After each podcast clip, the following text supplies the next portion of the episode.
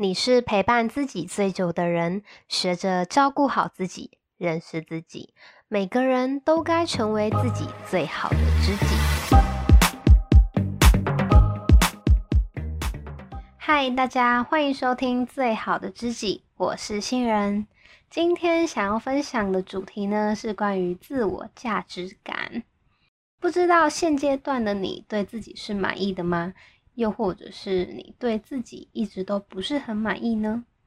如果是这样子的话，除了第一集提到的自我接纳练习之外，你不妨可以想一想，在过去的经验里面，你是否有长期被否定的经验，或是不被肯定的深刻印象呢？会想做这个主题呢，是前阵子我发现自己的思考方式很容易落入一个回圈。就是当我看到别人拥有某一些能力或是特质的时候，我会反过头来检视自己，然后评判自己为什么没有这样子的能力或是特质，然后就会感到沮丧、焦虑，觉得自己好像失败了。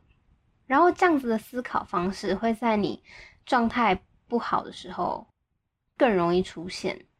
就是你受到了一些挫折，身心状态不是很好的时候，又看到别人看似完美的人生或是能力，回过头来评判自己为什么没有这样子的能力而感到沮丧的时候，你就会陷入一个自我价值感低落的回圈里面。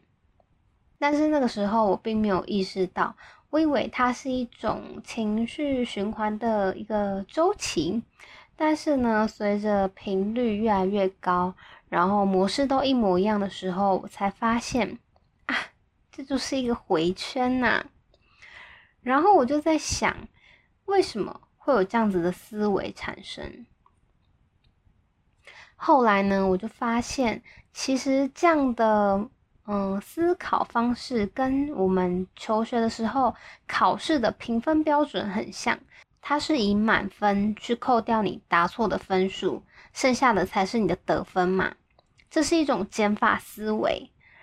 然后当时的社会风气呢，又很要求成绩，所以我们下意识的会去连接，没有考满分就是不够好，以这种单一的状态来评价自己时所产生的认知谬误。那我们要怎么样去摆脱这样的回圈呢？首先，当然是要觉察到自己在这样子的回圈里面，然后把自己抽离出来，以更广的视角来看待自己的价值。什么是更广的视角呢？就是认知到人生不是一种单一的状态，而是一种叠加的过程。以目前的状态为基准，往上加成。所有你想要但是还没有得到的能力、啊、经历或是物质的追求，都不该是扣分的项目。它只是你成长路上的一个小目标。等你搜集到了呢，你就会往下一个目的地前进。利用这样子的加法思维来看待自己的价值，而不是用一个完美的状态来限制自己。